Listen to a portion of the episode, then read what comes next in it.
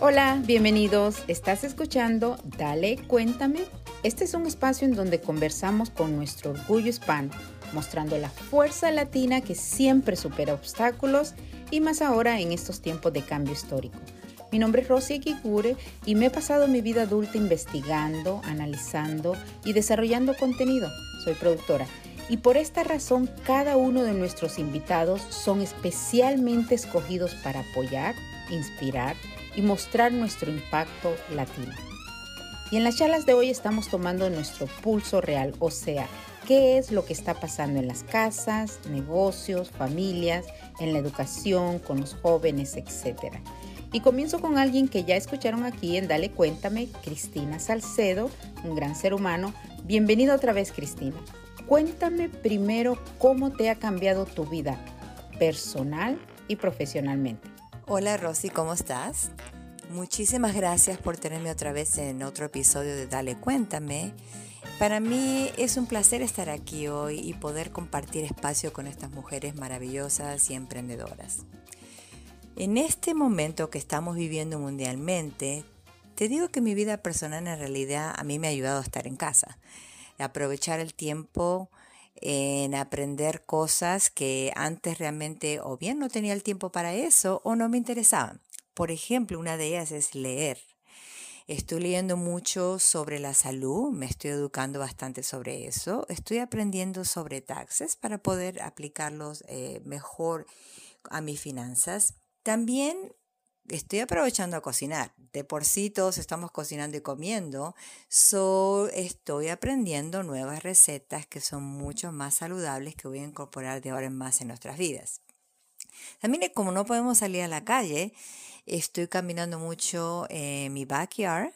Estoy tomando sol. Estoy meditando mucho, eh, estoy aprendiendo un poquito de yoga a la misma vez también.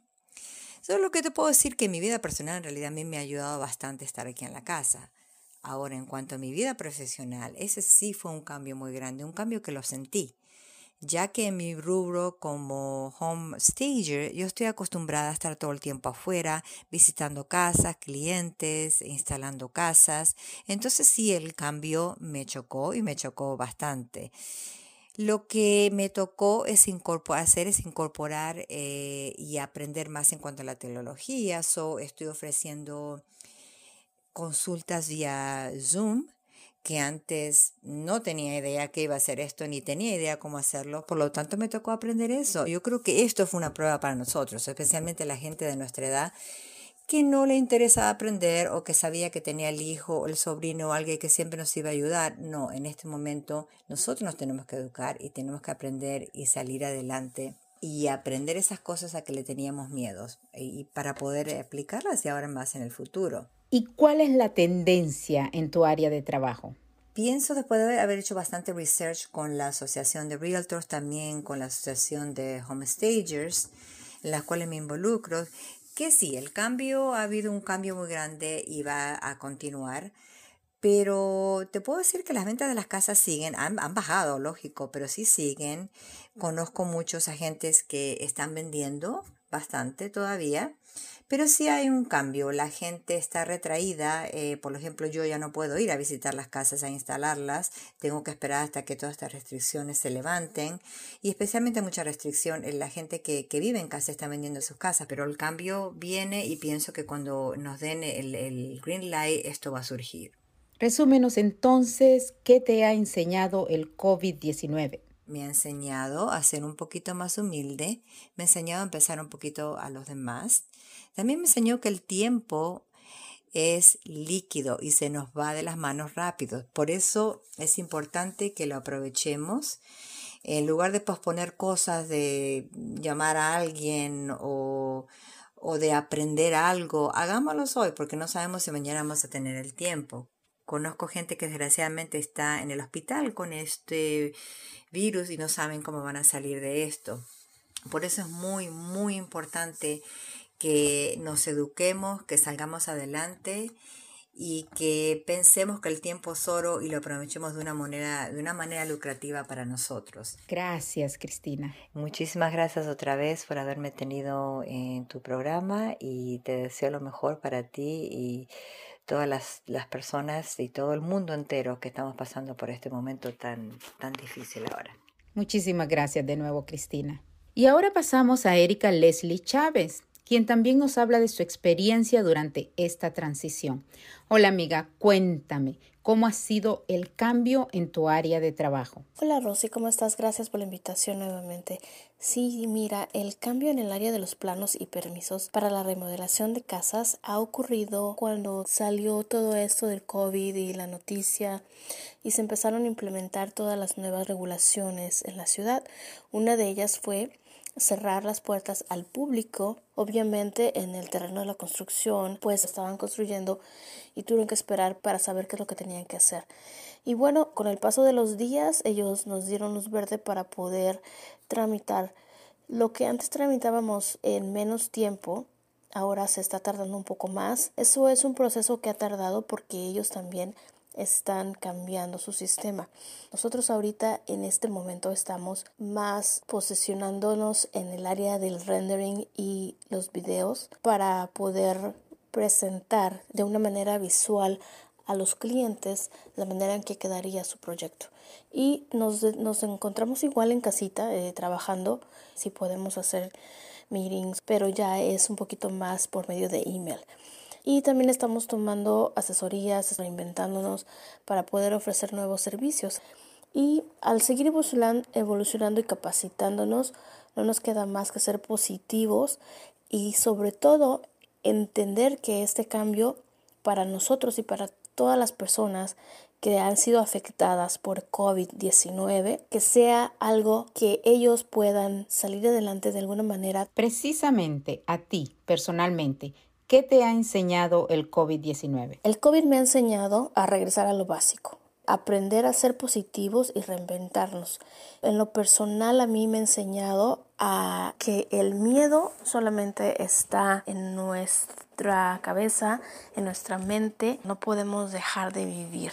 Vivir con lo básico para mí es comida, un hogar donde estar y tener la atención para nuestros familiares o nuestros hijos, en este caso las personas que tengan hijos, poder estar de la mano con ellos, no estar solamente por estar, sino que sí apagar un poquito nuestros celulares y estar con ellos en cuestión de la escuela, en cuestión de lo que están haciendo. Em, estamos ahorita haciendo cambios radicales mundialmente que si lo tomamos del lado positivo, va a ser un tiempo edificante. Y si lo tomamos del lado negativo, entonces va a haber depresión y van a haber muchas quejas y cambios que eso no queremos. Y en tu vida y la de los niños, cuéntame. En lo que respecta a mis niños, ahorita ya tienen clases en línea, tienen un horario determinado para tomar la clase. Mi niña está en la escuela en la middle school y ellos reciben clases cada media hora con los maestros y les dejan también proyectos cuando son proyectos físicos tienen que realizarlos, tienen que tomar la foto y presentarlos en línea a determinado tiempo. Y nosotros revisar, revisar que ellos han entrado a la web o que han hecho lo que tienen que hacer y nos están mandando emails los maestros para ver que eso ha sucedido así. En cuanto a mi niño está en la elementary school y ellos se conectan con la maestra al mismo tiempo, les dice qué hacer, igual nos deja tarea y si el niño no se conectó, ¿verdad? Ella llama luego luego a los, papás y nos pregunta por qué no se conectó. Y esto al principio fue un poquito diferente, pero ahora yo lo estoy compaginando con tener una rutina a determinada hora como si fueran a la escuela. Ya tienen que estar listos, hacen ejercicio y, por ejemplo, Ashley termina como eso de las 12 de la tarde y toma un break.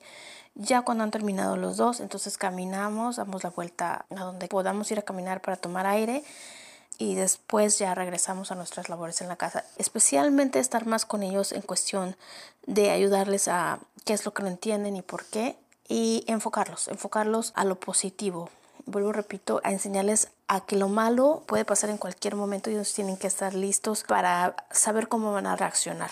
Yo creo que estas últimas semanas para mí, en lo personal, han sido un cambio totalmente positivo. Lo siento con ellos más unidos, estamos platicando más, estamos al tanto de la tarea y estamos haciendo muchas cosas para poder integrar la familia. Y en cuanto a las maestras, pues mis sinceros respetos porque están haciendo su esfuerzo para que ellos no entren también en depresión y para que ellos sientan todavía que tienen esa estructura que tenían con la escuela, ¿no?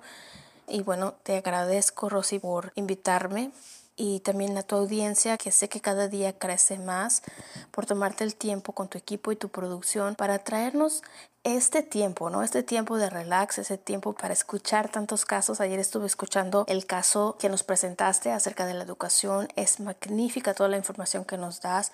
Gracias por tu tiempo y tu espacio para todos los latinos que estamos acá escuchándote ya cada domingo. Gracias, Rosy. Es un honor para mí venir otra vez a platicar contigo. Tan linda. Gracias a ti, Erika Leslie. Y te cuento que por nuestras charlas estas semanas sobre tus niños estudiando en casa, me di a la tarea de buscar a una maestra, convencerla de hecho, para que apartase un momentito de lo que estaba haciendo con su trabajo, que yo creo que se les ha triplicado, para que tomarle el pulso real a ella. Eh, ella es maestra de primer grado del sistema charter del eh, Distrito Escolar de Miami-Dade. Miriam, cuéntanos. A diferencia de otros distritos escolares, ustedes desde el principio de quedarnos en casa comenzaron dando clases virtuales, en tu caso a 42 alumnos. ¿Cuál ha sido tu experiencia en este cambio tan brusco en la forma en que se transformó el salón de clases? Gracias Rosy por tu invitación a tu programa. Me encanta escuchar a los diferentes panelistas que tienes invitados cada semana. Sí, como mencionaste, soy una maestra de 42 niños.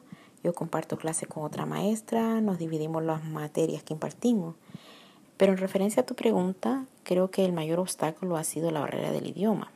Muchos padres no hablan el idioma inglés, entonces ha sido un reto tanto para ellos que han tenido que aprender a navegar en la web como para nosotros enseñarles a ellos en tan corto tiempo los diferentes programas y aplicaciones que vamos a estar usando han tenido que inscribir a sus niños en los diferentes programas.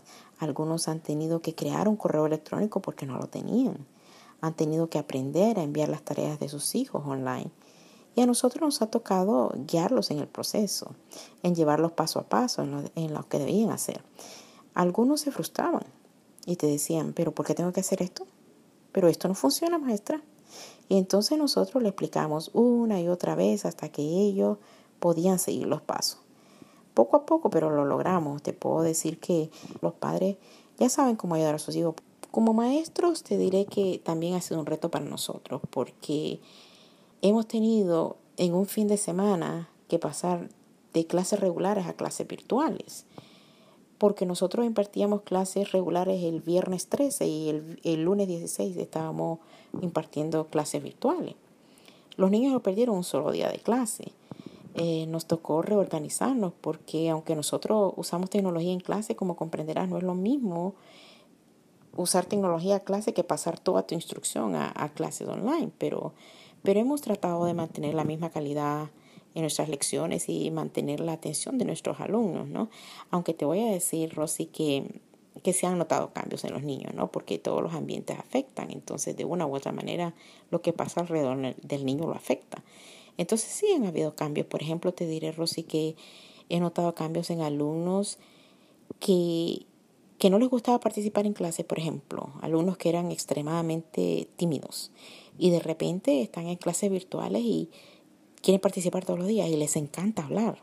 Y entonces para mí es una sorpresa, ¿no? lo comentamos con otros maestros y el, el, cambio que han habido en ellos, ¿no? De los, de los niños que son tímidos.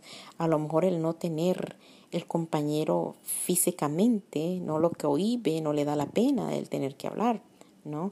Hablando de casos individuales, pero también, por ejemplo, en niños que han tenido excelencia académica durante los meses anteriores se ha notado un cambio porque han bajado su rendimiento.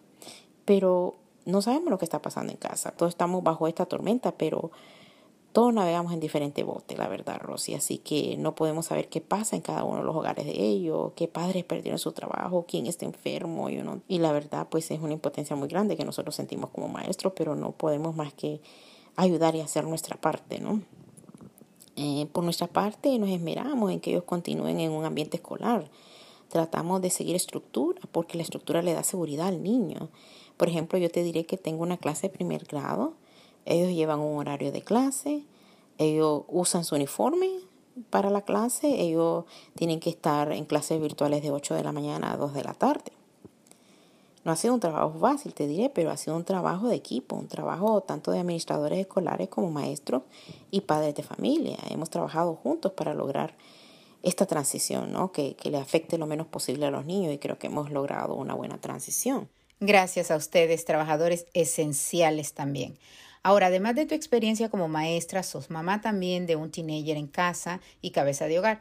Contame los cambios y qué recomendás. Como padre, como madre de familia, te diré que no ha sido fácil. Tengo dos hijos, uno es un teenager que está cursando high school y como comprenderás, un teenager quiere estar en la calle y quiere estar con sus amigos todo el tiempo. Es lo que menos quiere en este momento, estar a la par de mamá y mucho menos estar encerrado en una casa. Entonces, cuando ese hijo te pregunta, pero mamá, ¿hasta cuándo vamos a estar encerrados? ¿Hasta cuándo voy a poder salir? Y, y no tienes una respuesta que darle, porque no la hay, no, no tenemos una fecha. Entonces, sí es muy duro. Y cuando él mira por la ventana que hay mucha gente caminando por la calle, dice, pero a ellos no les pasa nada. ¿Cómo le explicas, no? ¿Cómo le explicas a ese niño? No podemos cuidar a los demás, tenemos que cuidarnos nosotros, tenemos que hacer nuestra parte nosotros. Y trato de explicárselo lo mismo todos los días, pero siempre está la misma pregunta, ¿hasta cuándo, mamá? ¿no? Tengo otro hijo que ya se graduó, vive en New Jersey, y entonces también cuento los días para volverlo a ver, cuento los días para abrazar a mi hijo, ¿no? Entonces, ¿qué te puedo decir, Rosy? Em, nada, no, no le puedo permitir el paso a la ansiedad, sino que tengo que alimentar la fe y la esperanza y transmitírsela a mis hijos, ¿no? Eh, transmitirles que hay que tener fe y esperanza en Dios, que esta situación va a pasar y que de todo lo negativo siempre hay que sacar algo positivo y que al final de esto tendremos una nueva perspectiva de vida todos y que no nos queda más nada que tratar de hacer un mundo mejor después de esta situación. No nos queda más nada que tratar de ayudarnos los unos a los otros y, y alimentar la fe y la esperanza en todo, Rosy. Eso es lo que te puedo decir.